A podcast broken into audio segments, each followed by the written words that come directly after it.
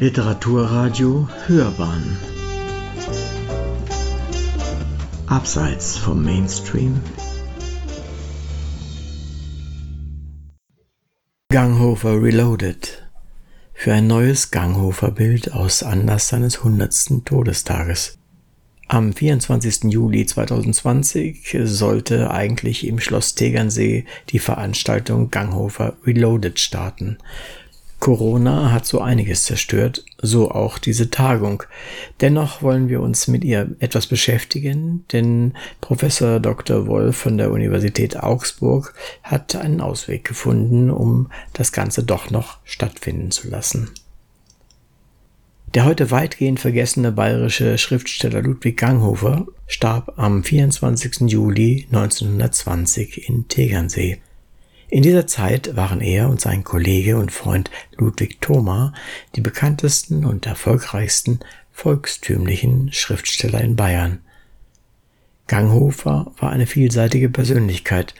Als professioneller Autor schrieb er Alpenromane, die ihn berühmt machten, und pflegte sein Image als Heimatschriftsteller und Jäger.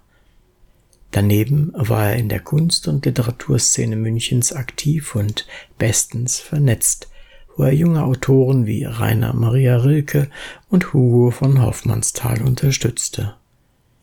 Ganghofer beschäftigte sich intensiv mit dem neuen Medium Film und wurde der erste verfilmte Autor in Deutschland. Die Tagung sollte den 100. Todestag zum Anlass nehmen, sich mit dem Negativ-Image auseinanderzusetzen, das Ludwig Thoma heute anhaftet. Sie sollte sich beschäftigen mit den Themen seines Werkes und Aspekten seiner Persönlichkeit, die ihn mit unserer Gegenwart verbinden. Professor Dr. Klaus Wolf erklärt uns in einem Telefoninterview, was es mit dieser Tagung auf sich hatte und wie er einen Weg gefunden hat, sie wenigstens in Form eines Buches stattfinden zu lassen.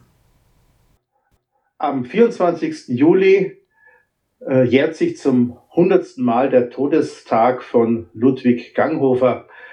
Das haben wir im Rahmen des Projekts Teleto, Tegernseer Literaturen, eigentlich als Anlass genommen, um eine Tagung äh, zu veranstalten. Ja, Ganghofer Reloaded, Ganghofer 2.0. Äh, ich habe renommierte Experten zu Ganghofer äh, versammelt, äh, unter anderem Dr. Ulrich Hohoff von der UB Augsburg, der diese große äh, Biografie, Bibliografie zu den alpinen äh, Romanen ver verfasst hat. Frau Rösch aus Heidelberg, zu Thoma. Also wir haben so äh, sieben, acht hervorragende Teilnehmer, aber wegen Corona mussten wir das leider canceln und wir haben uns entschlossen, die Beiträge doch äh, zu publizieren und zwar im Herbst soll das im Rahmen der Literatur in Bayern als Sonderheft herauskommen. Also wir haben unser Bemühen, den Ganghofer ja neu zu sehen, äh, ihm vom, mit, vom Verdikt des Trivialen zu befreien. Äh, das Ziel haben wir nicht aufgegeben.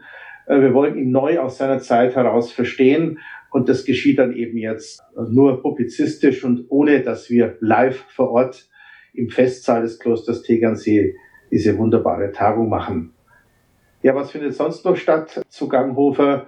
Ich habe letzte Woche einen Vortrag gehalten oder vor zwei Wochen im äh, Stadtarchiv Augsburg, der trotz Corona sehr gut besucht war. Auch dort habe ich bemüht, Ganghofer in neuerer Sicht ein bisschen zu äh, präsentieren und ihn aus seiner Zeit heraus zu verstehen. Ja, auch bayerisches Fernsehen, bayerischer Rundfunk haben dieses Thema nicht verschlafen. Im Gegenteil, es findet geradezu eine ja, Offensive statt, um den 100. Todestag von Ganghofer zu würdigen. Und vor Ort hat man ist in Tegernsee nicht vergessen und natürlich auch nicht in Wäldern, wo er ja aufgewachsen ist. Wäldern hinter Augsburg im sogenannten Holzwinkel. Das ist nicht ganz unwichtig für ihn. Ganghofer ist in seiner Jugend schwäbisch geprägt. Ja? Er hat schwäbisch geschwätzt, nicht borisch geredet. Das ist ganz wichtig. Viele werfen ihm ja vor, die Wiedergabe der bayerischen Mundart äh, stimme nicht so ganz in seinen Werken. Thoma kritisiert es auch ausdrücklich äh, in einem Brief. Das ist insofern richtig. Ganghofer hätte es eigentlich schon gekonnt. Er hat natürlich absichtlich ein Pseudobayerisch verwandt. Warum? Er wollte auch in Berlin gelesen werden. Er wollte mit seinen Stücken auch in Berlin Erfolg haben. Und er macht es eigentlich sprachwissenschaftlich ganz raffiniert. Er ist ja promovierter Germanist und damit auch in älteren Sprachstufen, in Mundarten gut bewandert. Er macht in den wörtlichen Reden der Romane und Dramen, äh, entwirft er eine Sprache, die äh, eben nicht die Hochsprache ist, sondern die, die eine mundartliche Anmutung hat, ohne dass sie aber eben das äh, reine äh, Dialekte, dialektale Bayerisch ist. Also es klingt irgendwie nicht wie Hochsprache, hat einen süddeutschen Touch irgendwie, aber es ist kein Bayerisch. Leute wie Thoma äh, oder Konkurrenten haben das natürlich äh, gemerkt, die ihn dann deswegen auch immer wieder angegriffen haben. Aber es war von ihm marktwirtschaftliches Kalkül. Das findet man ja gar nicht so selten, äh, dass äh, Mundarten angepasst werden, um eben auch eine breitere Wirkung zu haben. Ich erinnere mich an das Ohne Sorg Theater. Ich komme ja aus dem Norden und ja. Äh, da war es natürlich auch immer offensichtlich platt, aber es war Missingsch, was letztendlich eine Zwischenform ist oder eine, eine, eine Form, die mehr äh, norddeutsche oder, oder hochdeutsche Elemente enthält. Oder ähnlich ist es ja auch in, in, in den Buddenbrooks von, äh, von Thomas Mann, nicht? Da zitiert er schon mal ein paar so, so Hafenarbeiter in wörtlichen Reden, die ein bisschen Platz nacken, aber das wird dann hinterher vom Erzähler gleich übersetzt, ja. Also, äh, die wissen schon, dass man den Dialekt mal einsetzen kann als Stilmittel, aber man muss es natürlich so machen, dass es auch jeder gebildete Leser verstehen kann, mhm. der auch eben nicht Native Speaker ist. Ja, Sie haben es ja vorhin schon angedeutet. Äh, Sie sehen den Ganghofer eigentlich äh, immer noch so aus einem falschen Blickwinkel betrachtet. Was meinen Sie damit, dass doch ein kritischer Zungenschlag drin ist? Ja, man muss vor allem seine Autobiografie lesen, Lebenslauf eines Optimisten, das ist schon mal nicht unironisch. wie beginnt das Ganze? Es beginnt ja mit einem großen Knall. Und zwar, der kleine Ludwig stürzt eine Lampe um und es gibt laute Geräusche. Die Mutter kommt bestürzt und das ist meiner, meiner Meinung nach nicht so sehr autobiografisch, sondern es ist eine Reminiszenz an Goethes Dichtung und Wahrheit. Denn auch Dichtung und Wahrheit beginnt mit, dem, mit einem Zerstörungsakt durch ein Kind. Nicht der kleine Johann Wolfgang erzählt, wie er im Gerems, diesem Holzvorbau sitzt, am Hirschgraben und Geschirr auf die Straße wirft. Ja, die Nachbarskinder stacheln ihn dazu an. Also, und da sieht man, Ganghofer kannte seine Goethe ganz genau und diese ganze Autobiografie ist literarisch stilisiert, nicht? Das sind auch Anspielungen an Schopenhauer, den Modephilosophen der Zeit. Ein, höchst gelehrtes Buch, amüsant zu lesen, ein interessantes Dokument auch der Epoche des Wilhelminismus, also heute noch unbedingt lesenswert. Was ich auch für lesenswert halte, sind die historischen Romane, die, was das Mittelalter und die frühe Neuzeit anbelangt, wesentlich besser recherchiert sind als vieles, was da heute so auf den Markt geworfen wird. Bei Ganghofer stimmen die Fakten. Warum? Der ist in die Archive gegangen und hat gründlich recherchiert. Also der hat, hat er im Studium gelernt als promovierter Philologe äh, Archivrecherche und mit älteren Sprachstoffen des Deutschen, auch mit lateinischen Quellen äh, umzugehen. Und diese historischen Romane enden eben auch nicht äh, mit Happy Ends. Da wird auch die Hexenverfolgung thematisiert. Da wird auch die Judenverfolgung thematisiert, die Vorurteile gegen die Juden und das, auch das ist wichtig. Ganghofer war kein Antisemit wie Ludwig Thoma. Er war sogar ausgesprochen äh, philosemitisch. Seine Frau war jüdischer Herkunft und in den äh, Lebenserinnerungen gibt es immer wieder sehr, sehr positive Äußerungen äh, über die Juden.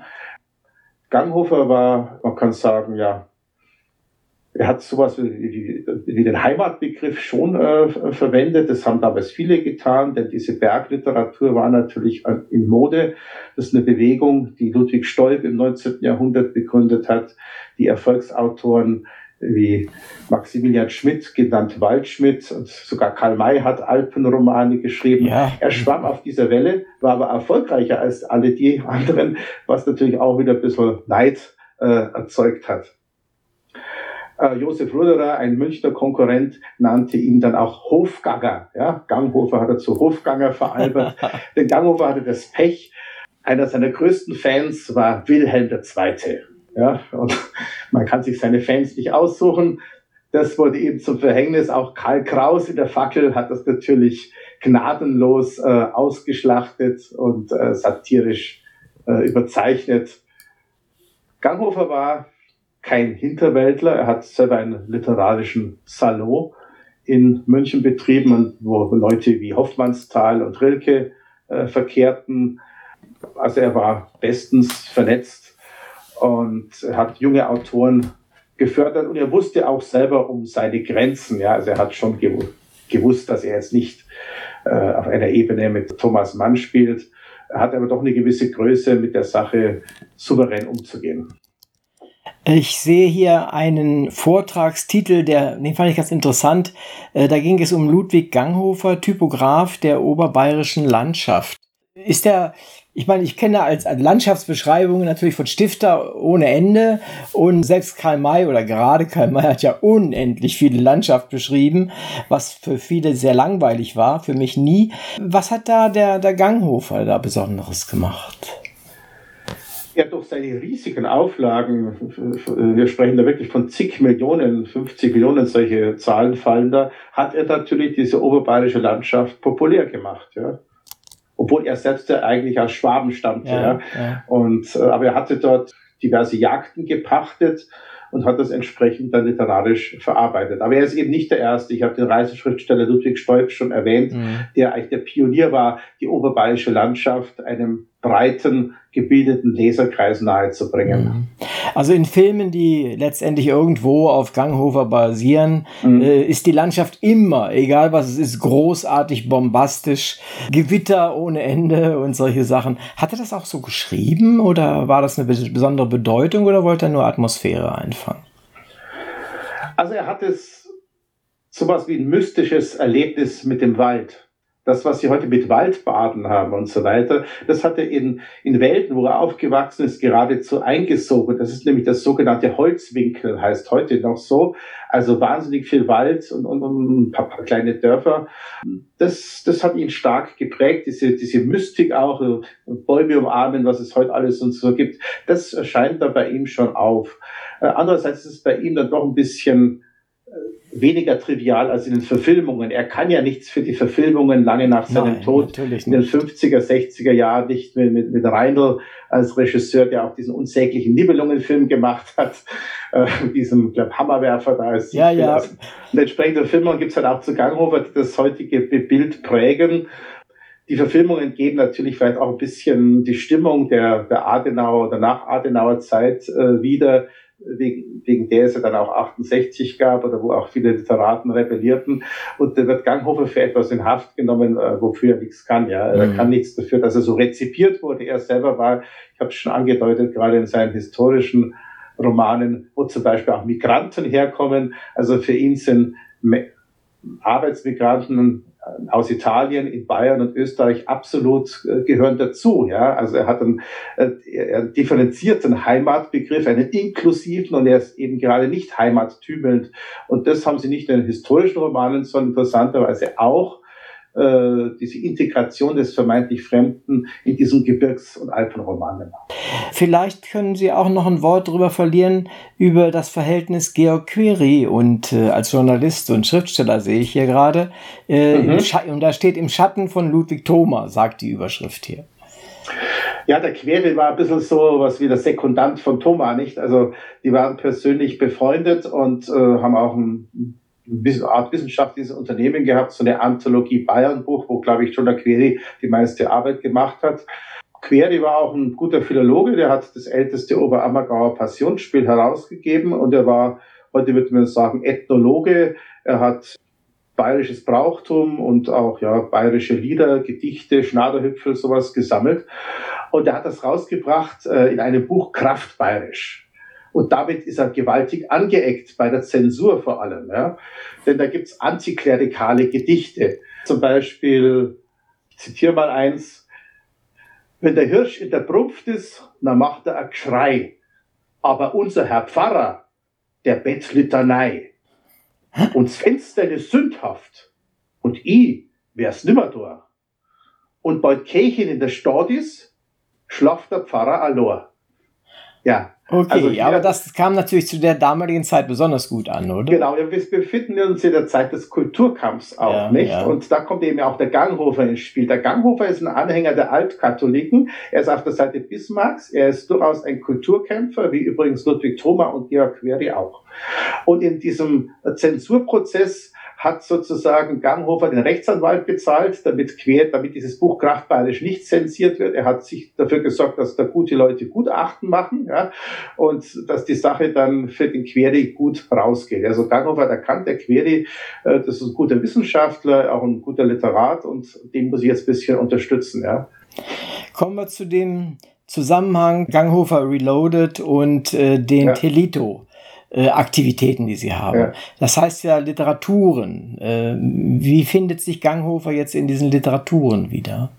Ja, der, der, Kollege Dr. Peter Scheuk, der wird so eine Literatur entwerfen, digital, so dass man dann praktisch mit dem iPhone oder dem Smartphone in der Hand durch Tegernsee wandert, das Tegernseer Tal auf den Spuren von Ludwig Ganghofer, wo er die letzte Lebenszeit verbrachte. Die, die andere Aktivität wäre eben meine Tagung gewesen, die jetzt sozusagen äh, verschriftlicht erscheint als äh, Sammelpublikation, Sonderheft der Literatur in Bayern. Aber es wird nächstes Jahr Tagung geben, die ich veranstalte, wo der Ganghofer mit eine Rolle spielt, denn wir haben nächstes Jahr den 100. Todestag von Ludwig Thoma. Und da wollen wir äh, auch Franz Josef Rigo, Journalist aus Tegernsee und meine Wenigkeit zusammen eine Tagung machen über die großen drei, die wir schon angesprochen haben.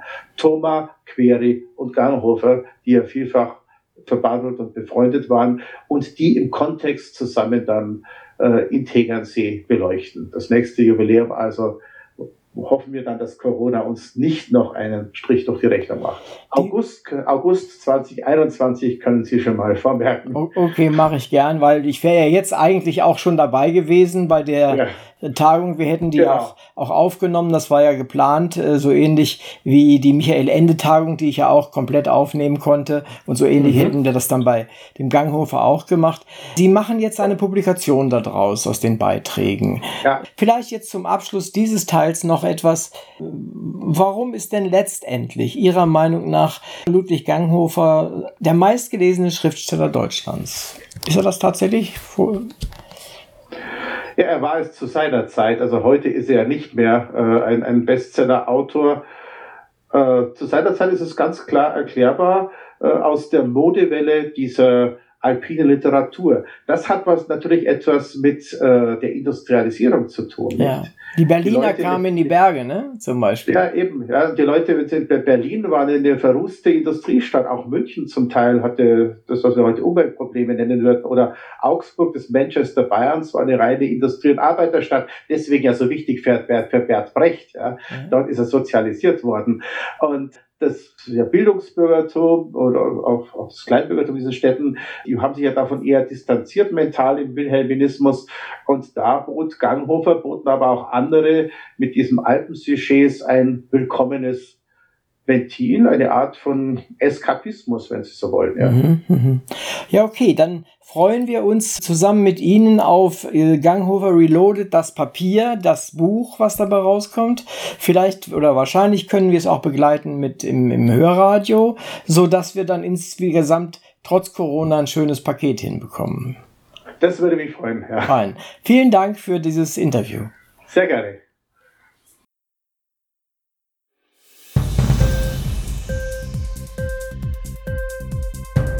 Dir die Sendung gefallen? Literatur pur, ja, das sind wir. Natürlich auch als Podcast. Hier kannst du unsere Podcasts hören. Anchor, Spotify, Apple Podcasts, iTunes, Google Podcasts, radio.de und viele andere mehr.